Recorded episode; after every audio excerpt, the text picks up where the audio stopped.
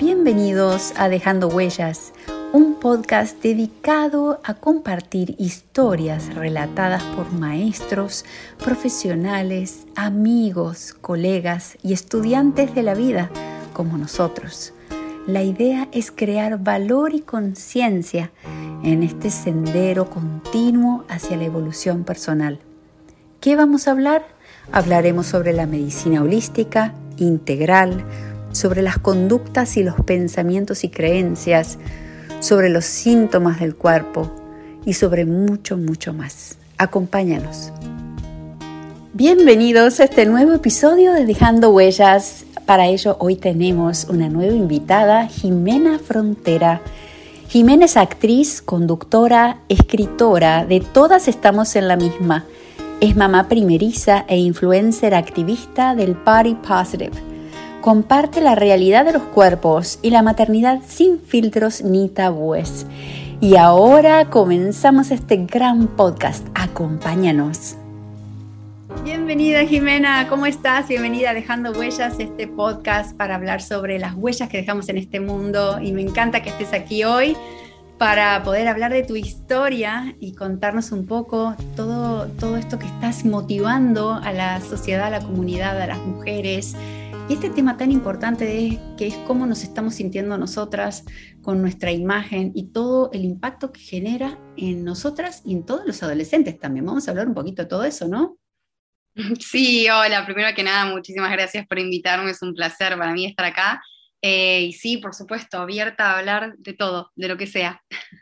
Me encanta. Comencemos, me encantaría saber primero de dónde surgió esta Jimena con ganas de comunicar, esta personalidad abierta, con ganas de que la escuchen, de ser un medio de comunicación?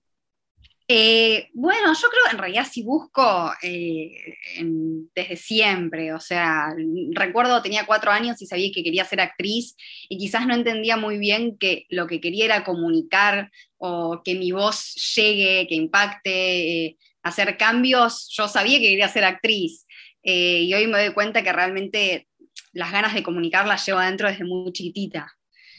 Y por suerte también es como que viró un poco, ¿no? Porque antes estaba quizás más focalizada a querer ser solamente actriz y hoy en día encontré una faceta que me fascina al igual que la actuación, que es todo esto de el activismo eh, por la diversidad corporal y, el bienestar, tanto mental, físico, la integración de todo, el comunicar, el, generar cambios, eh, cuestionándonos cosas, haciendo que la gente se cuestione sus creencias. Entonces me fascina, la verdad. E, es, es, todo un cambio, este cambio que surgió también con la pandemia, o sea, es una transformación personal que tuviste, ¿cierto? Fue una transformación inmensa. O sea, yo era otra persona antes de, bueno, justo coincidió con la pandemia, entonces puedo decir, era otra persona antes de la pandemia. Y esa otra persona, yo vivía obsesionada con, con, mi cuerpo, vivía realmente con el típico dibujito de esa persona que se construye ladrillo arriba de ladrillo, arriba de ladrillo alrededor y te quedas como encerrada eh, esa era yo, porque mostraba otra cosa. Siempre fui una nena muy extrovertida y muy egocéntrica y muy histriónica, entonces no demostraba ningún tipo de vulnerabilidad. De afuera quizás no tenías idea de lo que me estaba pasando y mostraba que yo era muy segura de mí misma y bla, bla. Pero por dentro vivía, vivía dietas estrictas, vivía llorando después de pesarme en la balanza, eh, vivía con dudas, con inseguridades, eh, menospreciándome y, bueno, hice un cambio muy grande.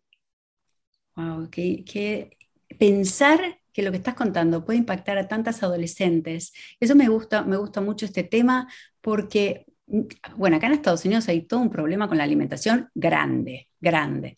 Em, pero sobre todo en los medios de comunicación aquí, que estamos todos constantemente en todas las redes, eso nos expone mucho más. Entonces nos expone a muchas situaciones.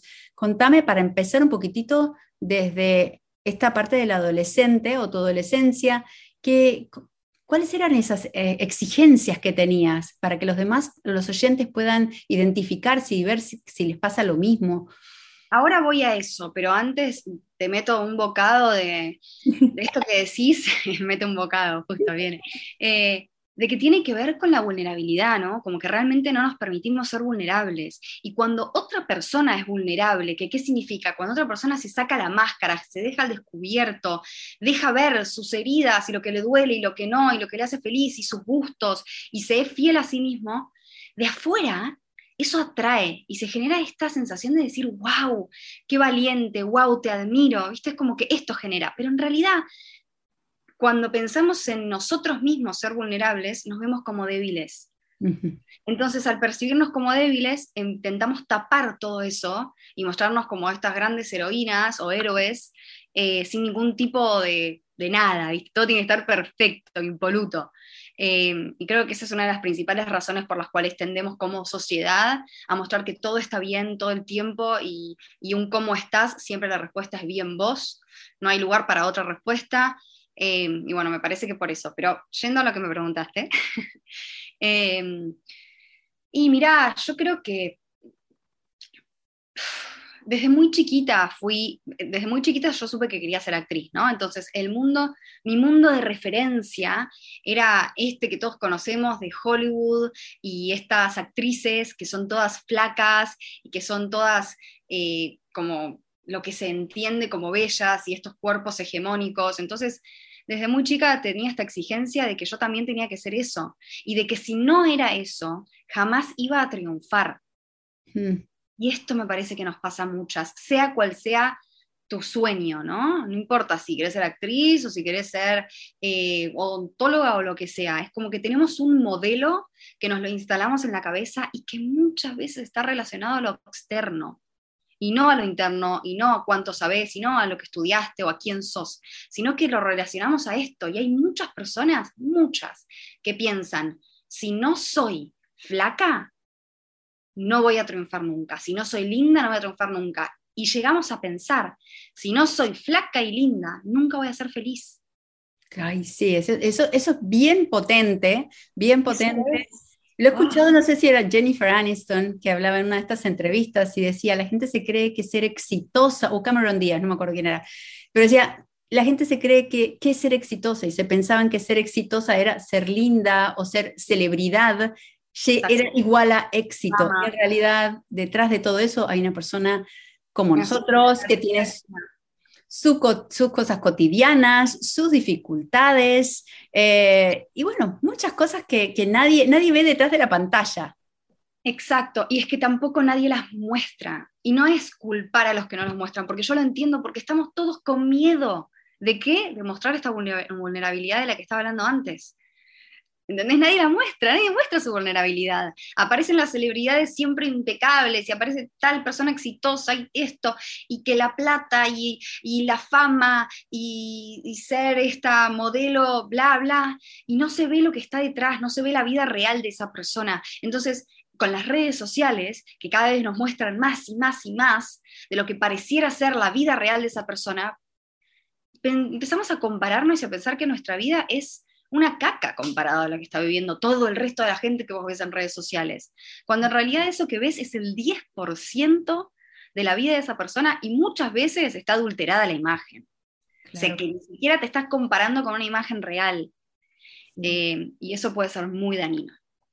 Por eso yo eh, lo que intento mostrarme te digo, no lo hago, no te puedo decir soy 100% genuina en mis redes sociales, no, es imposible, pero intento serlo con todo lo que me pasa, con mis días buenos y con mis días malos, eh, y mostrando mi cuerpo desde lo que sería, entre comillas, un buen ángulo y un mal ángulo, y con mis días de acné y con mis días de que la piel la tengo mucho más, eh, como más linda, entre comillas, como me gusta a mí. Digo, intento usar las cosas que me pasan y transmitirlas justamente para esto, porque yo no quiero que nadie nunca me vea y diga, ay, quiero una vida perfecta, quiero ser como ella.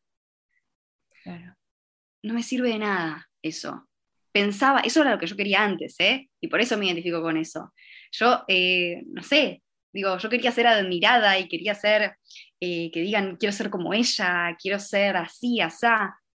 Y hoy digo, ¿para qué me sirve eso? O sea, ¿qué estoy plantando en la mente de la otra persona mostrándome eh, todo el tiempo feliz o todo el tiempo, entre comillas, perfecta? No sé, generarle una inseguridad. ¿Qué me sirve? ¿Qué estoy aportando? Está genial esa pregunta, está genial esa pregunta para que, y me encanta esa parte que, que vos mostrás de la, del contraste, ¿no? Porque en el contraste estás mostrando, hoy tengo este día y así soy, pero cuando quiero maquillarme, me maquillo y también así soy. Y todos nos queremos maquillar y sentirnos bien, y también tenemos días que el pelo es un desastre, y, y yo también ahí muestro que tengo vivos donde tengo las ojeras, todo, y viste que te maquillas y el maquillaje desaparece. Es como si no, no existiera, se lo chupara todo. Y es verdad, y hay días que, bueno, nada, nos pasa de todo, y ser humanos es muy importante, humanizarnos. Sí, totalmente, totalmente. Pero nos cuesta mucho, ¿eh? yo no digo que sea fácil, lo entiendo, lo viví toda mi vida, ¿cómo no lo voy a entender? Pero es liberador. Y eso es lo que tenemos, eso es lo que, lo que hay que saber porque es como que no nos damos cuenta que es liberador, que la libertad es eso, la libertad es ser vos mismo. pero, en la construcción, en la construcción, perdón la interrupción, en la construcción de la adolescencia, donde no sabes quién sos, donde estás tratando de conectarte. Y es un tema que eh, lo que vos estás plantando puede generar tanta tanta ayuda como una gran herramienta para todas estas adolescentes que están comparándose constantemente, donde no se sienten bien y bueno, y hablando de temas más complejos, ¿no? Que, de, causas de rechazo de la imagen y, bueno, y el bullying y todo esto. ¿Qué les puedes decir a las adolescentes en este caso eh, que no saben con quién, con quién compararse? Porque uno siempre busca un registro, me quiero parecer a, o a la mamá o a esto o al otro, estas imágenes que buscan, ¿cómo uno puede empezar a construir esa identidad de alguna forma para el crecimiento? Yo les diría algo que a mí me sirvió mucho. Eh, si vos estás constantemente queriendo ser otra persona, ¿no? Y supongamos que lo lográs, más o menos, lográs parecerte físicamente a esta persona que admirás y lográs eh, que tus gustos musicales sean los de esta otra persona que admirás y lográs vestirte como se viste esta otra persona que vos ves que es popular eh, y lográs hacer como este personaje, ¿no? La gente que está alrededor tuyo, la gente que se acerca a vos, la gente que pareciera que te quiere, ¿te quiere a vos? ¿O quiere a este personaje? ¿Te conoce? ¿Y de qué te sirve? Si tienes gente alrededor que en realidad no te quiere por quien sos. Cuando abrimos los ojos y nos damos cuenta de que esas personas que están alrededor nuestro, las que nos conocen, las que de verdad nos conocen, con las que nos mostramos tal cual somos, nos aman exactamente por quién somos, eso llena más que cualquier pantomima, pantomima como se diga, que cualquier show que podemos eh, ponernos. Y va a ser mucho más gratificante para vos, te aseguro, y, liberador, como estaba diciendo antes, el permitirte ser exactamente quien sos, porque ahí se va a acercar la gente que de verdad conecta con vos. Las otras personas no importan, es imposible gustarle a todo el mundo, pero no te sirve de nada no serte fiel a vos misma intentando ser otra persona para que se acerque gente que en realidad ni siquiera te va a conocer, porque no, te no estás siendo fiel vos a vos misma.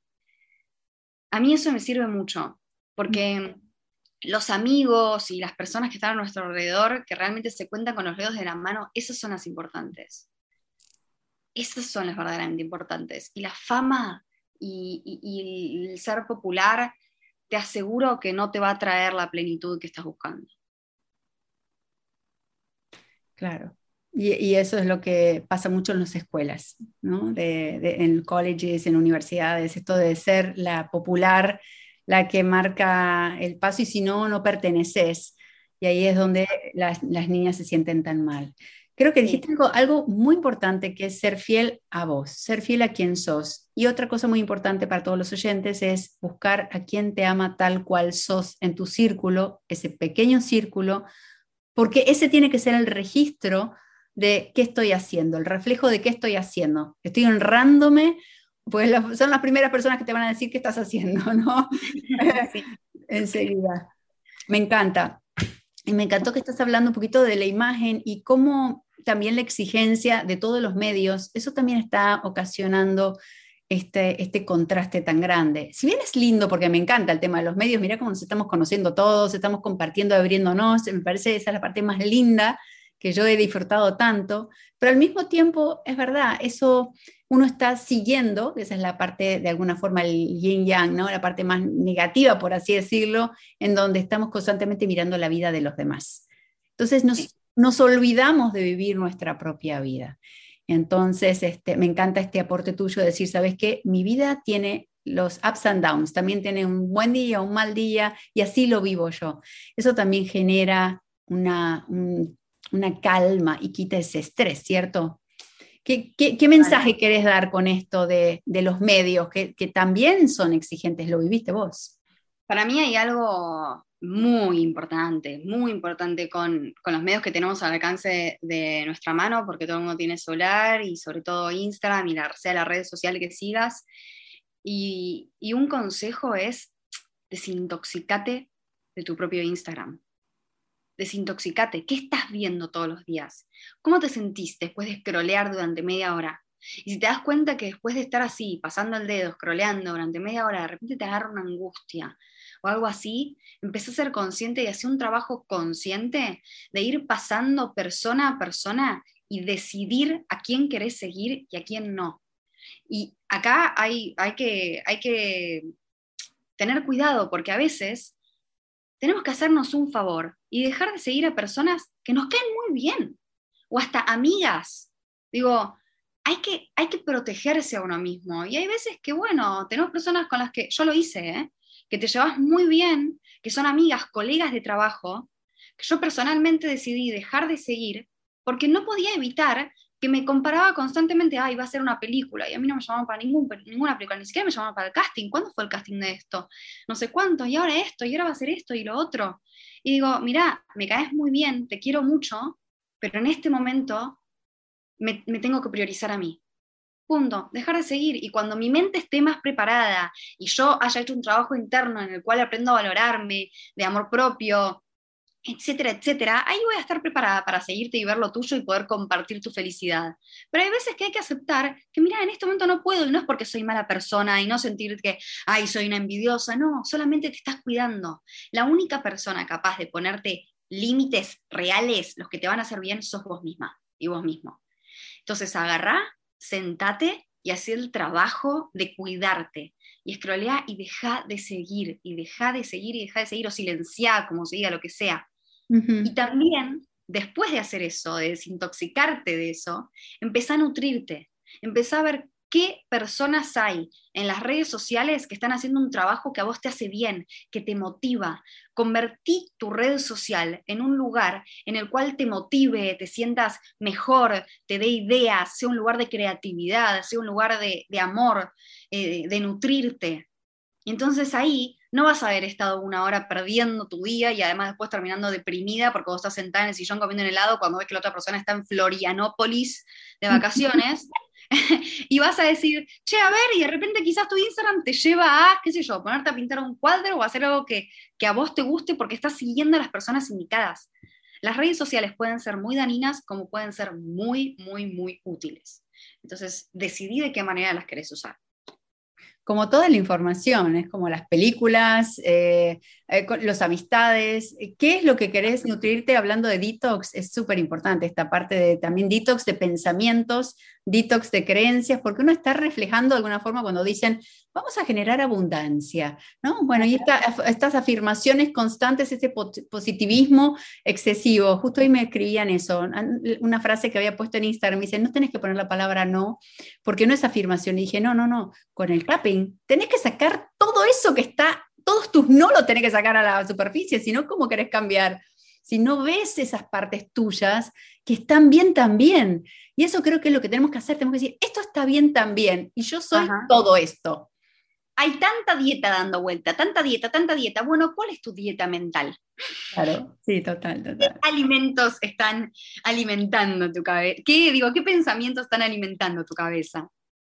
Eh, y, bueno, y está bueno también esto. A mí una de las principales cosas que me hizo darme cuenta, como hacer el clic, esto que decís de traerlo lo, entre comillas, malo, eh, fue aceptar mi lado que yo detestaba.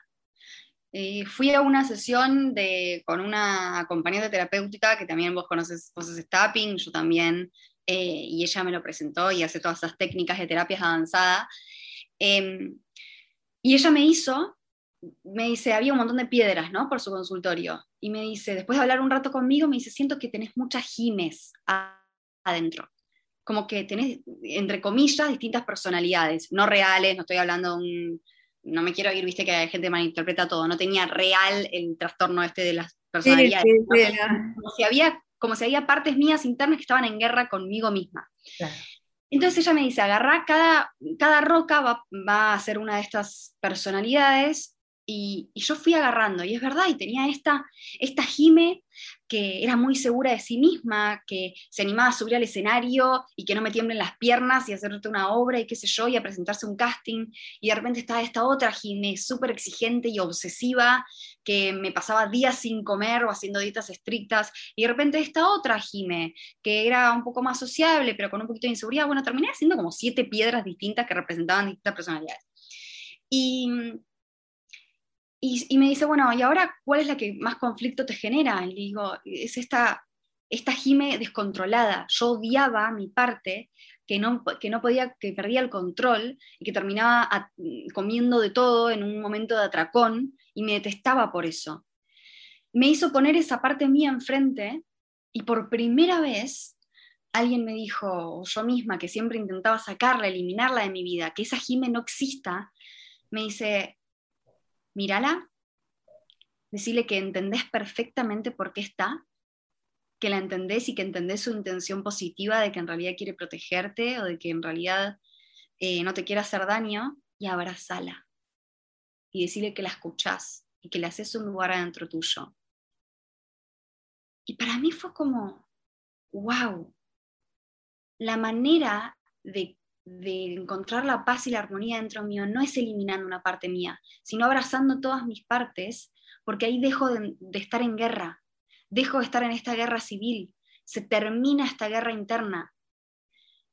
Y de repente, después de esa sesión, empecé a cambiar muchísimo y ahí empecé a hacer mi cambio, con tapping también.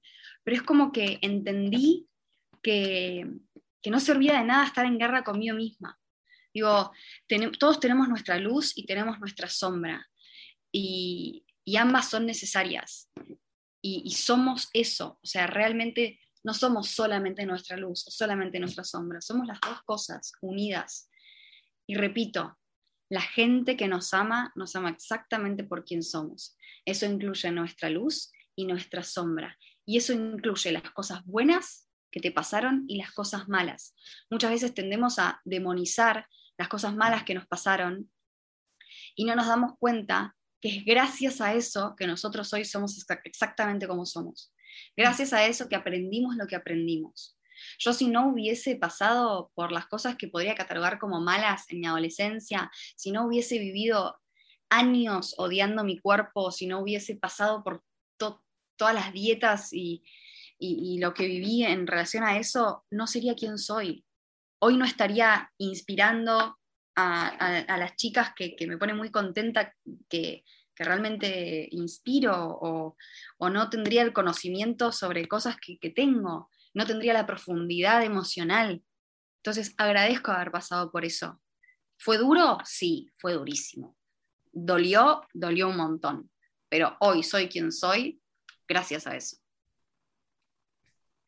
esa parte es esencial para todos los oyentes que la escuchen una y otra vez porque estamos en un momento, hace rato en realidad, esta, estas ganas de creer que todo está automatizado y que siempre podemos dar vuelta a la página rápidamente y que como el zapping, viste, con el control remoto, ahora también con el celular, es como eh, bloqueamos lo que no queremos y todo esto que es automático. No quiero escuchar esto, lo bloqueo. Eh, esto me gusta, lo sigo. Y esto de automatizar y creer que controlamos todo.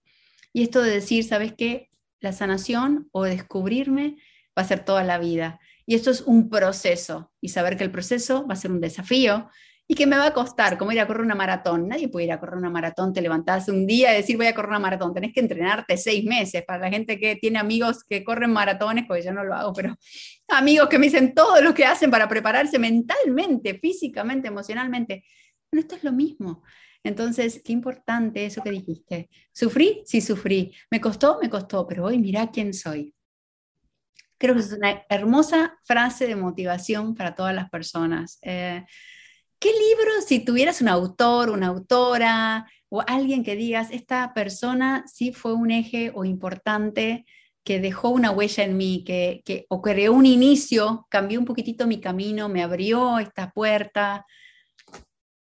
No lo tengo, ¿sabes que no? Te mentiría si te digo. No. Bueno, quizás por eso escribí el mío.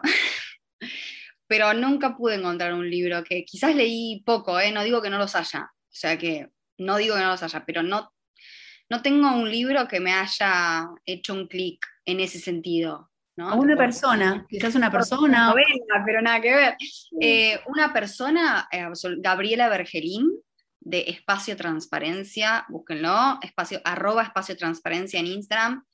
Gaby es esta, esta persona que te acabo de contar de las piedras y con ella empecé mi camino eh, de amor propio y realmente es maravilloso, maravilloso lo que hace con las personas, atiende pacientes, así que hasta pueden pedirle una sesión.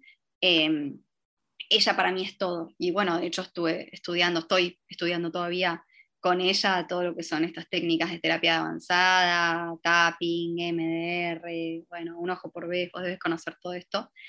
Eh, y ella me inspira, me inspira todos los días.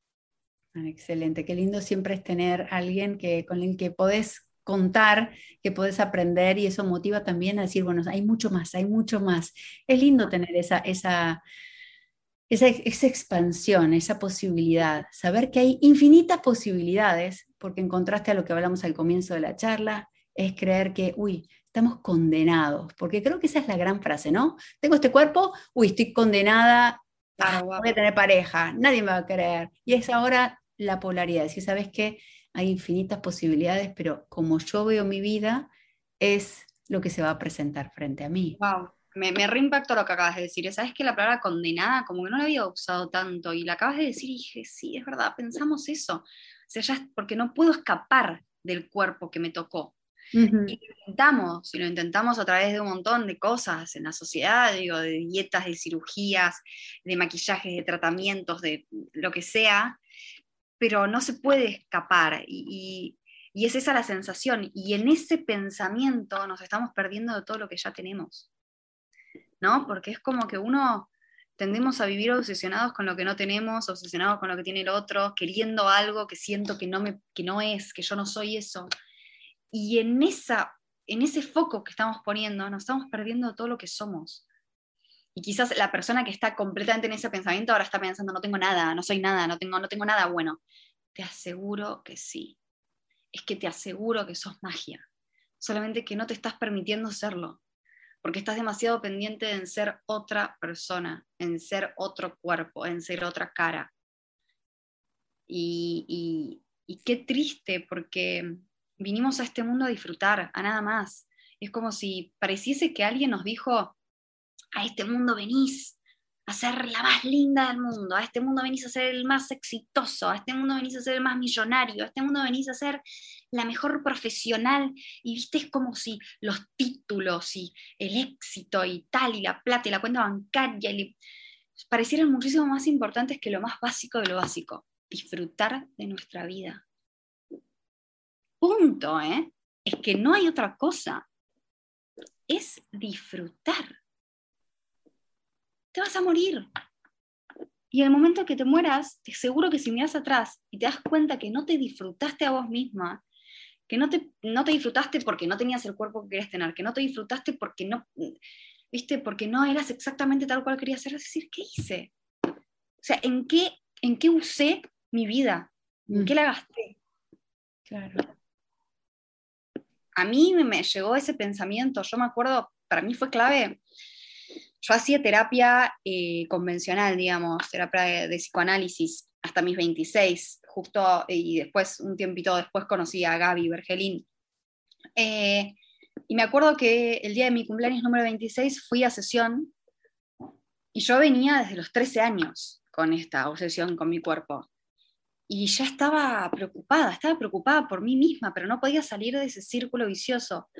Y le dije, 13 y 13, 26. Llevo la mitad de mi vida odiándome. ¿Hasta cuándo? Mm, qué fuerte. ¿Hasta cuándo? Y yo me dije, pasa un año más. y voy a haber estado más tiempo de mi vida siendo mi peor enemiga que disfrutando de todo lo que soy, de todo lo que tengo. O sea, y a mí eso me impactó muy fuerte. Y bueno, es muy loco porque fue ese año que hice el cambio. Al fin, ¿eh? Casi llegando, casi llegando a los 27 hice como un cambio muy grande. Fue tu momento bisagra. Fue mi momento bisagra y yo decía, ¿hasta cuándo? Porque ¿sabes qué pasa? Nos creemos que va a llegar un momento en el que lo vamos a superar, ¿no? Y, creemos que ese momento que lo vamos a superar va a ser cuando encontremos nuestro objetivo. para las personas que se, que se sienten relacionadas con esto de querer ser cada vez más flaca o con ese tipo de estereotipos, como que decís, bueno, no, pero el momento, yo voy a seguir por acá, porque el momento en el que yo lo logre, yo voy a ser feliz. El momento en el que yo sea flaca, yo sí voy a disfrutar de mi cuerpo. El momento en el que tenga el cuerpo que tengo, yo sí voy a bla, bla, bla. Y ese momento no llega nunca. Te lo aseguro, ¿eh? Y no es que no llega porque vos nunca logres hacer la dieta que querés hacer y nunca logres estar lo flaca que querés estar. Eso no tengo idea, qué sé yo, puede que sí, puede que no. Pero el tema está en la cabeza. El problema está en cómo te tratás a vos misma. El problema está en cuánto te valorás. Entonces, cuando llegues a tener el peso que querés tener, te aseguro que vas a encontrar otra cosa. totalmente. Totalmente. O sea, no, vas a encontrar otra cosa y es así, no te lo digo solo yo, te lo dicen muchas personas, muchas personas que sufren trastornos de alimentación eh, o estos, estos problemas con, con, el cuerpo. Entonces, el tema está en sanar eso de, de, de, de, cómo te estás mirando a vos misma, de quién estás siendo. ¿Estás siendo tu peor enemiga o te estás portando como tu mejor amiga? ¿Te gusta estar con vos misma? ¿Te gusta quién sos? Y si no te gusta, ¿por qué? Hacernos preguntas, ¿no? Que es como que no nos las hacemos, porque simplemente asumimos las, preguntas que se nos vienen, ni idea de dónde se nos vinieron. ¿Qué sé yo? De las publicidades, de las grandes marcas, de nuestros papás, de la sociedad en la que vinimos. Y vamos por la vida sin cuestionarnos nada, siguiendo la ola. Llega un momento que tenés que decir, porque se te pasa la vida, ¿eh? Porque eso no me funcionó, decís, esto me funcionó, esto no me funcionó, y de alguna forma generar ese cambio. Qué espectacular ese cambio Sagra los, de los 13, 13. Sí, sí, sí, fue así, ¿eh? Y porque además yo pensaba, claro, y me pasó, me pasó un montón de veces. Dime si alguna vez no te pasó que, no sé, por ejemplo, te sacaste una foto, eh, te sacaron una foto y dices, qué horrible, qué asco, estoy horrible. Y de repente pasan cinco años y ves esa foto y dices, ¡ay, qué linda que estaba! te acordás en ese momento, pensás, que en ese momento te acordás que en el momento que viste la foto dijiste, qué horrible. Bueno, eso hace copy-paste a todas las, cada década de tu vida. Te aseguro que te va a seguir pasando. Entonces, cuando vos tenés 25 y no te estás valorando, cuando vos tenés 25 y no te gusta tu cuerpo, estás sufriendo porque no tenés las piernas, ejemplo, las piernas que querés tener, de repente vas a tener 35 y vas a ver que en realidad ahora querés las piernas que tenías a los 25, pero odias tus piernas a los 35. Cuando tenés 45, ahora vas a querer las piernas a los 35. Y así va a ser sucesivamente por el resto de tu vida hasta que tengas 70 u 80 y te des cuenta que no valoraste nada de lo que tuviste.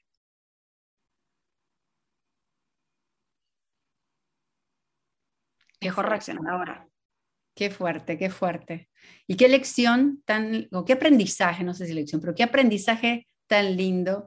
Y ojalá que, la verdad que yo hablo con tantas personas y, siempre digo que estaría bueno que estuviera esta información en las escuelas.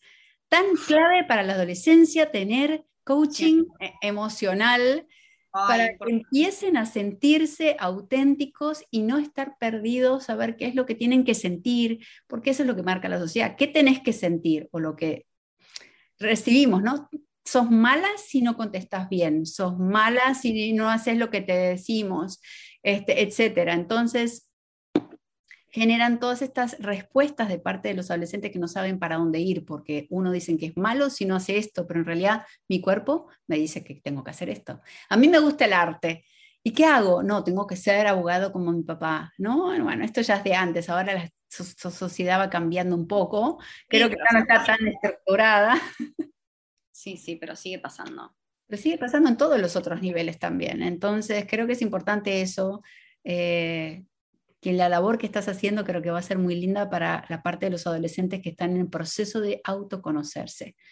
¿Y qué frases podemos decirles o qué podemos decirles? Porque también sin que caigan en este excesivo positivismo, eh, cómo empezar a crear este mapa. A mí me gusta hablar de mapas em, o rutas porque eso permite generar pasos, ¿no? Es como algo progresivo, un camino para todos estos adolescentes que están empezando en ese momento que dicen, ¿sabes qué?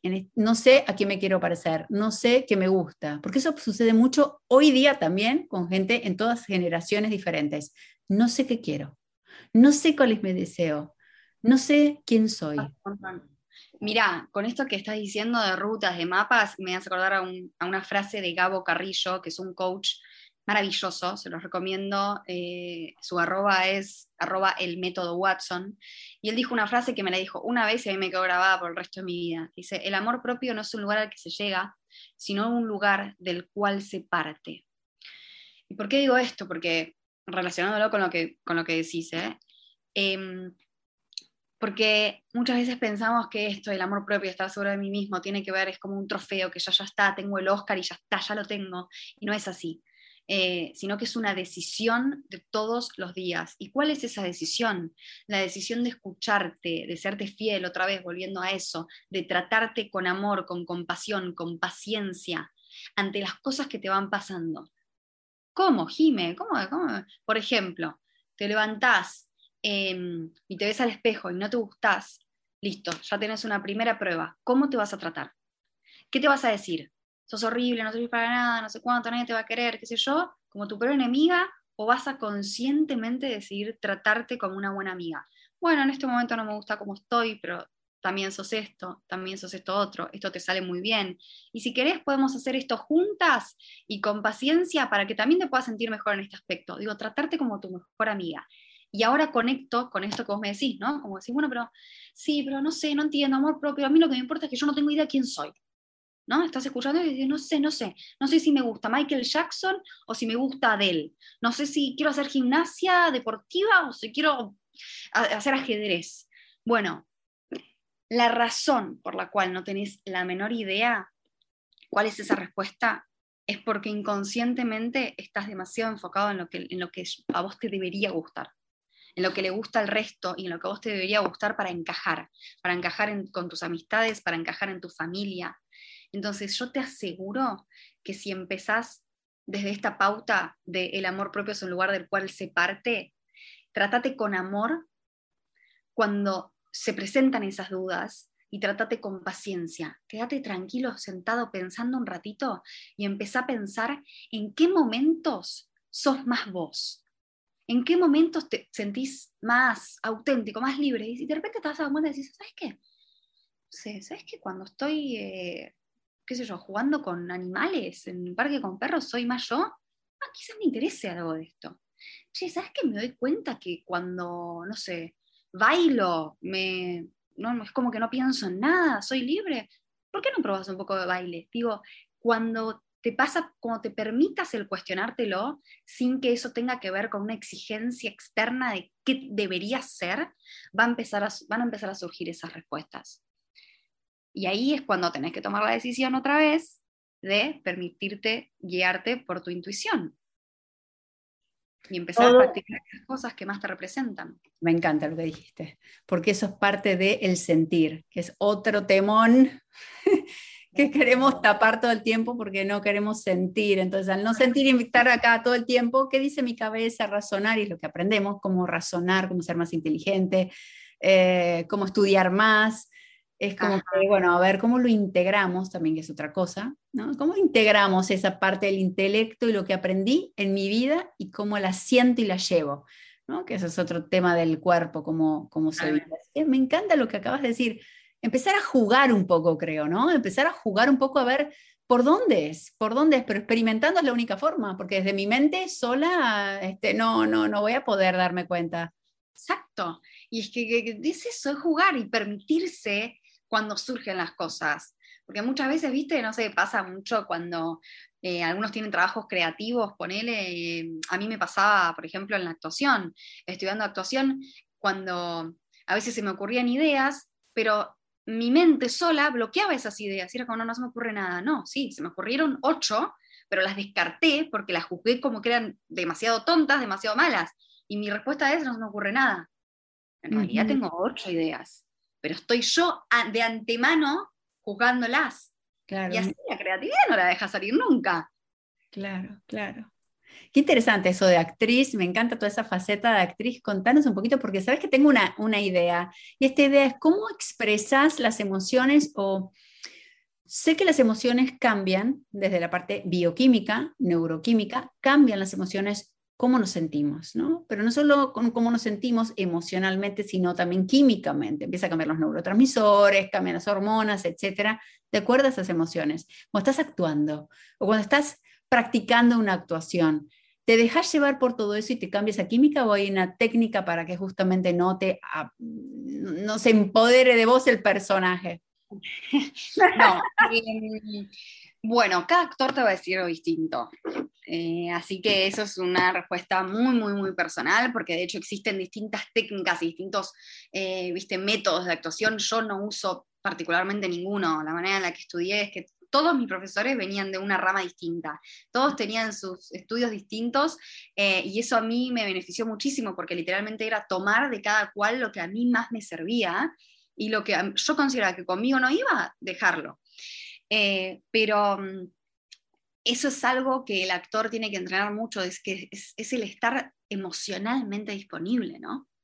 Eh, y las emociones vienen de el permitirte vivir la vida de ese, personaje.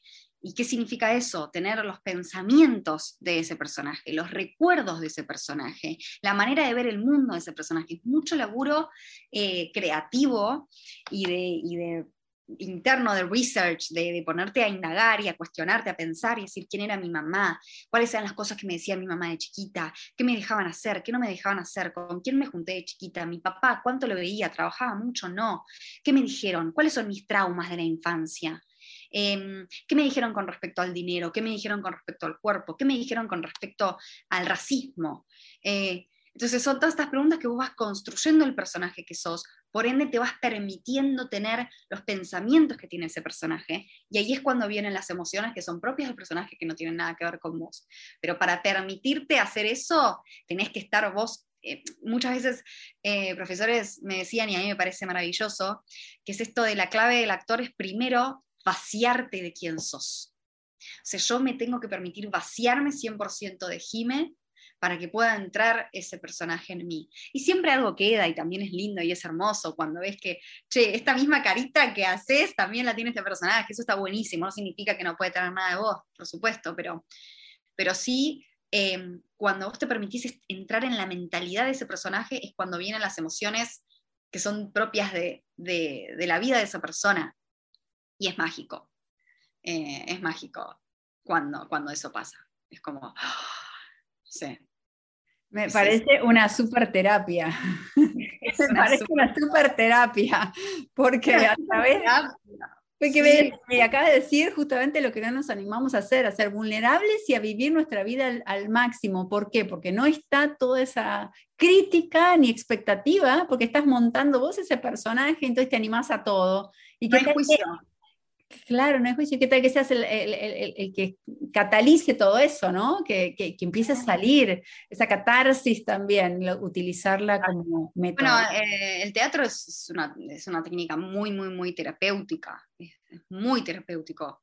Por, justamente por eso, porque además te permitís vivir emociones que no nos permitimos. ¿Qué pasa? Justo lo dijiste, hablaste de las emociones, yo dije, me voy para acá y dije, no, bueno, porque abrimos otra faceta, pero la voy a tirar.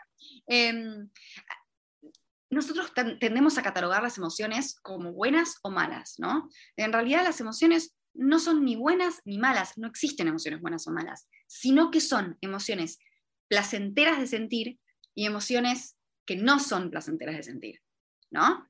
Em, y de esta manera, las emociones, ¿por qué, ¿por qué pasan? Antes se creía que las emociones eran nada más que un problema del cuerpo, un error eh, químico que nos sucedía y que no servían para nada. Y esto no es así, sino que las emociones son información que se presenta ante nosotros para ser utilizada, nos traen una información y si aprendemos a escuchar esa información, esa emoción se disuelve y pasa.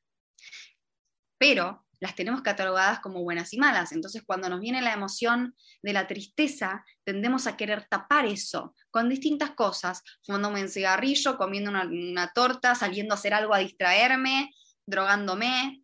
Tendemos a querer tapar las emociones que son feas de sentir.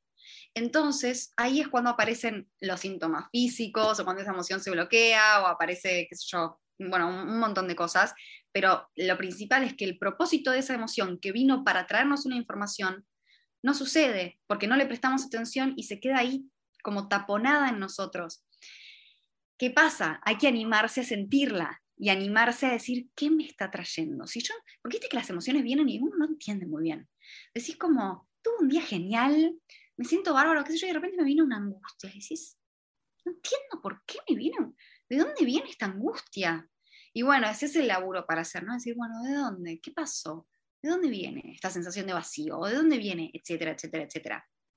Eh, y, y, lo que no, volviendo al tema del teatro, es muy terapéutico porque en la actuación nos permitimos sentir esas emociones, son las más ricas de sentir. Es espectacular. Quiero sentir todo esto, quiero sentir esta bronca. Pensaba en eso, ser el malo de la película, ¿no? Que no podés ser mala, ¿no? Entonces, y en la vida no nos lo permitimos, no nos lo permitimos. Entonces, claro, cuando te dan un espacio de juego en el que todo está permitido, que no hay juicio, que puede ser el malo más malo del mundo, decir atrocidades, qué sé yo, uno eh, estás así como en Disney y, te permitís sentir todo eso y se siente tan bien, terminás una clase de teatro en la cual te permitiste pasar de emoción en emoción y dices, ah, me siento tan libre. Claro, es que, es que parte de eso, ¿por qué decía te permití ser mala, la mala de la película? Porque de chico o en la escuela te decían, sos malo si llorás, o los nenes no lloran, o no podés hablar, las nenas no hablan el adulto es el que habla. Entonces, todas estas frases que, teníamos de pequeños, y sos mala si no te acatás a las reglas del lugar donde estás. Entonces, en ese lugar de teatro es, ¿sabes qué? No hay reglas. y es el, como decimos, Disney World de, las emociones, y ahí te, desbordas. Me encanta esto, por eso te quería preguntar, me parece que es algo muy lindo que la gente puede explorar eh, del teatro y la expresión corporal también a través de la danza. La parte somática para mí, bueno, trabajo con eso, que es la parte de sentirte en tu propio cuerpo, que parece fácil, pero es lo que más cuesta.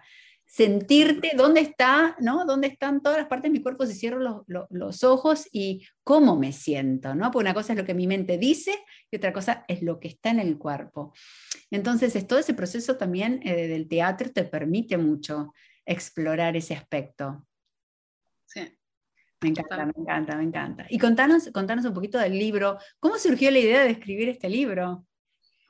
La idea surgió de una manera muy loca que, me escribió, me escribió el, director de la editorial Hojas del Sur y me dijo, Jime, me quedé, me quedé horas mirando tu perfil y, y, resulta que les pregunté a mis hijas, él tiene tres hijas, eh, que además eh, están, las veo así como obsesionadas y con su cuerpo y con las dietas y qué sé yo, les dije, che, ¿conocen a Jime Frontera? Y justo las hijas me conocían y dijeron, sí, la amamos, la amamos, no sé cuánto.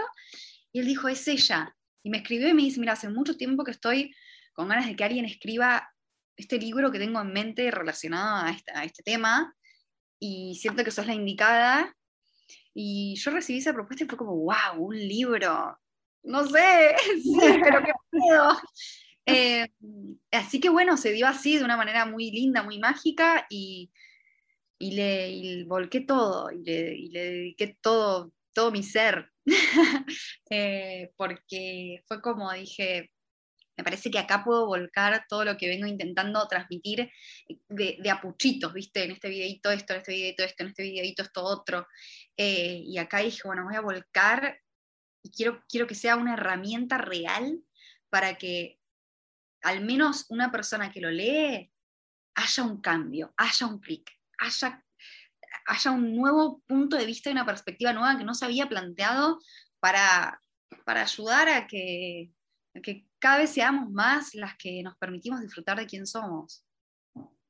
Totalmente, wow, qué, espectacular eso que te hayan contactado, me encantó que hayan podido ver y que te hayas permitido decir, wow, voy a escribir un libro, porque quizás otra dice, ay, no, yo no soy escritora, pero vos te abriste, que eso es lo más lindo, ¿no? Abrirse totalmente, decir, ¿sabes qué? Que es lo que hablamos al comienzo. Desafío aceptado. A las posibilidades de la abundancia. ¿De dónde viene? Bueno, me abro a todo. A ver, porque uno piensa, ay, no, el camino es solo este. Y solo estudié para esto. No, y te estás perdiendo todo esto que está acá. Este, así que me encanta que te abriste y te zambulliste a, a esa experiencia porque creo que eso es lo más lindo de la vida. La vida te está llevando por ese camino de comunicar y ser vocera de esta verdad y de la vulnerabilidad, que hablaste mucho de ese tema, creo que es algo muy importante que tenés para comunicar. Sí, sí, porque me, me toca, porque ¿viste? Me, atraviesa realmente esto, porque en, muchos años de mi vida no me permití ser vulnerable. Y de hecho, cuando yo empecé a salir con estos temas, como que hay gente que me decía, no puedo creer, pero si vos sos esa persona, yo antes trabajaba con una marca de ropa que hace muchos eventos y hace como concursos y qué sé yo, y yo era la conductora de estos, de estos eventos, ¿no? Y, estaba frente a 300 personas en un escenario alentando, viste, guiando todo, siendo tal, y me ves enérgica y bailando y tal, y todas mis compañías de trabajo que eran las diseñadoras, me decían, no puedo creer la energía que tenés, ¿no? No puedo creer esta sonrisa permanente. Y yo no es que no estaba fingiendo, porque en ese momento estaba en esa onda. Claro. Pero yo terminaba esos eventos y volvía a casa drenada y con esta angustia y, esta, y este vacío, que acá decís, bueno, en ese momento no le prestaba atención, era como, no sé, no me sentía bien. Y, tenía que ver con esto, con esa sensación de que en realidad me estaba mostrando de una manera que, que yo por dentro estaba incómoda de cómo me quedaba la ropa que tenía puesta, eh, ¿viste? Eh, no, estaba bien conmigo. Algo como que no terminaba de encajar. No terminaba de permitirme, no terminaba de permitirme ser, porque quería ser otra cosa. Claro, claro. Sí, sí, bueno, y nada, y este, lo tengo acá. Qué lindo, ahí está, todas estamos en la misma. Me encanta, me encanta. De eso, ¿no? De decir, porque me han dicho muchas veces, pero ¿cómo puede ser? Pero sí, pero vos sos hermosa, y pero si vos tenés un cuerpo hegemónico que entra perfectamente dentro del parámetro de belleza, ¿no? Yo lo entiendo, eh, yo lo veo, digo, y hoy, y hoy, me veo hermosa, hoy me puedo ver hermosa, em, pero no tiene que ver con lo de afuera. Por eso digo, todas estamos en la misma, como sin importar el cuerpo que tenés, la cara que tenés, el color de pelo, el color de tu piel, eh, viste, como que realmente esas cosas, lo único que importa es lo que tenés en tu cabeza, tu diálogo interno. Todas estamos en la misma, todas tenemos ese algo que nos hace creer que no somos suficiente. Todas tenemos ese algo que nos tira para abajo, que no nos deja como terminar de, de, de explayarnos, de ser nosotras, de, expresar nuestra luz, de traer nuestras virtudes y nuestros dones al mundo. Eh, y de ahí, de ahí sale. Hermoso, me encanta. Todas estamos en la misma, me encanta, me encanta. Y me encantó lo que acabas de decir, creo que va a quedar, lo, van a tener que escucharlo y tomar nota de este podcast, de este video, porque lo que acabas de decir es fantástico y, y, y súper importante para recalcar. No importa el cuerpo que tengas, no importa la profesión que tengas, todos tenemos estos pensamientos y creencias de no puedo, no soy suficiente, no lo voy a lograr o necesito de X. Eh, para lo relacionado al físico, lo tenés en otro lado. Porque es propio casi del ser humano, ¿no? Tener eso, como quizás no está relacionado al físico, pero está relacionado a otra cosa. Indagá, buscá, ¿qué es eso que te está limitando? Sí, total. ¿Dónde está esa limitación para poder expandir?